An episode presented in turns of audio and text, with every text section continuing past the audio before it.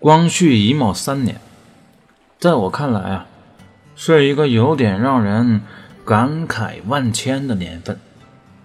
似曾相识，为什么这么说呢？跟我小时候特别像。这一年呢，发生了一件小事有三个好朋友，他们之间啊，互相传来借去。藤编复刻，兜兜转转，搞得很复杂，就为了这一本《三侠五义》。这三个人呢，都是知识分子，因为他们都有雅号，分别是啊，问主主人、入迷道人，还有退思主人。我们就先从中间这个老道说起。他说呀，我二十那年就已经考上了公务员，端起国家的铁饭碗。虽然每天日理万机，但是仍然有空闲搞一搞个人的兴趣爱好。除了每天睡觉前啊刷探探之外，就喜欢批览群书。每每遇见那超自然的、惊悚悬疑的、封建迷信的。必博探而旁求之，什么意思呢？就是上搜索引擎问度娘，翻维基百科，寻根究底儿。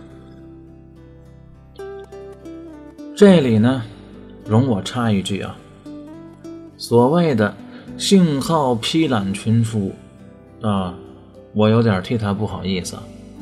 放到现在啊。那就是看闲书，他很可能就是追网文、看漫画、迷漫威超级英雄电影，搞不好还 cos 蜘蛛侠呢。其实呢，喜欢通俗的没什么不好意思的，完全可以理直气壮。我就这么幼稚，怎么着吧？这入迷道人呢，从问主主人那儿发现了《三侠五义》这套书，就借回来看。一拿起来啊，就没放下，一气呵成，看的是如醉如痴啊。当时啊，觉得太好了，自己呀，应该立刻抄一份，留着以后有时间再看。哎，结果他就真抄了一份。这大厚本子用毛笔撸一遍，什么概念啊？这还没完，后来啊，他还觉得不过瘾，又重新抄了一遍。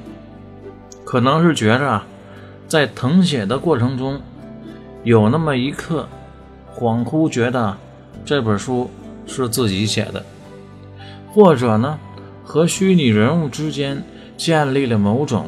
若有若无的联系，啊谁知道呢？反正前后加起来，差不多用了一年时间，真可谓是阅读狂人。后来呢，退思主人啊也发现这书好了，从他这儿九戒不归。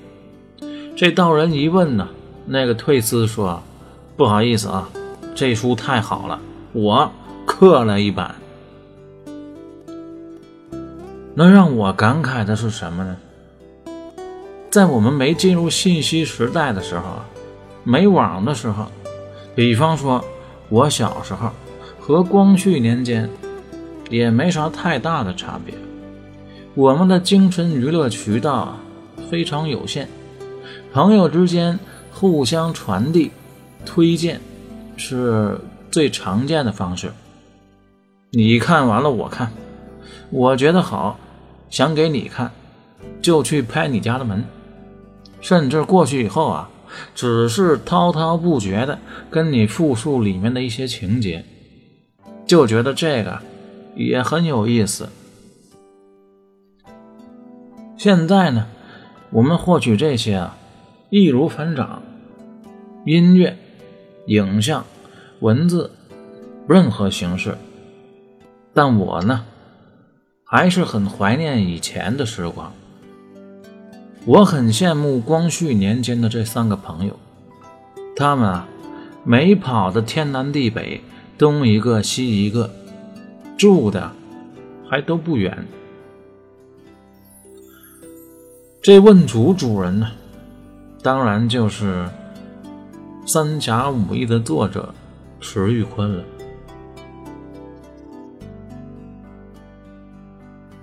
接下来呢，我们接着说这故事。那二嫂呢，制定了一些针对三黑的策略。首先，二嫂觉得应该从源头上解决问题。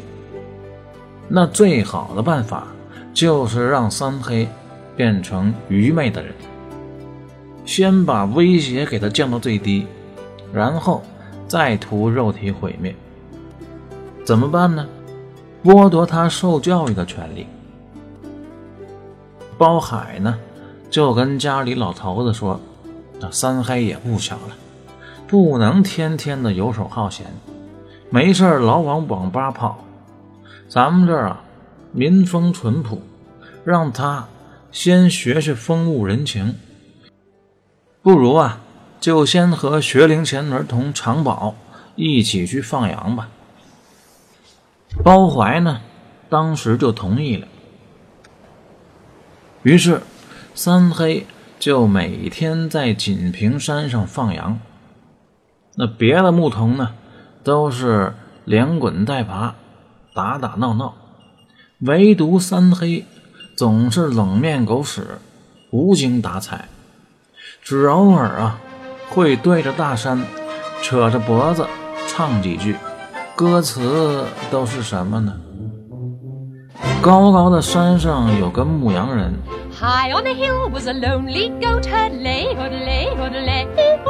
Loud was the voice of the lonely goat herd, lay loo. Folks in a town that was quite. 有一天呢，三黑密如既往的望天儿，忽然手机响了一下，说合肥啊发布了雷电红色预警。各位，红色预警您还没见过吧？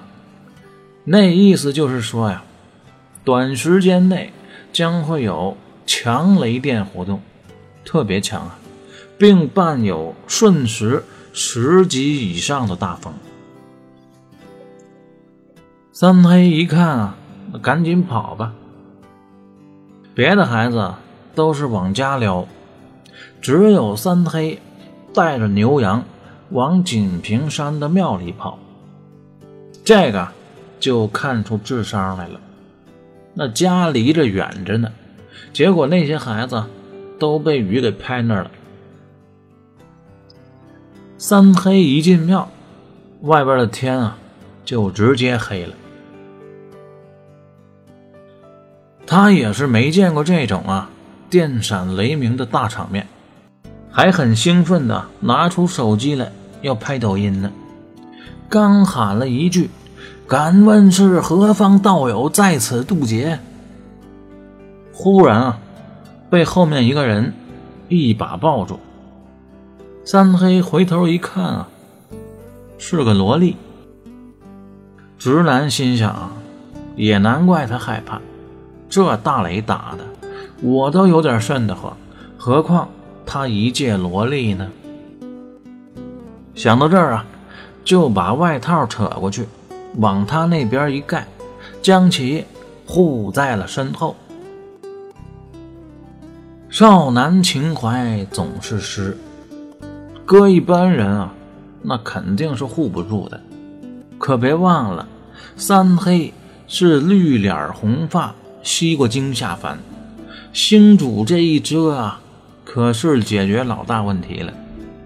也就是这一遮，后面几十年漫漫人生路，这保险啊，算是买上了。又过了一会儿，外边云消雨散，三黑回头一看啊，什么人也没有。走出庙外，空气清爽，天边连着出了两道彩虹。仰头若有所思，随即赶着牛羊回家吃饭去了。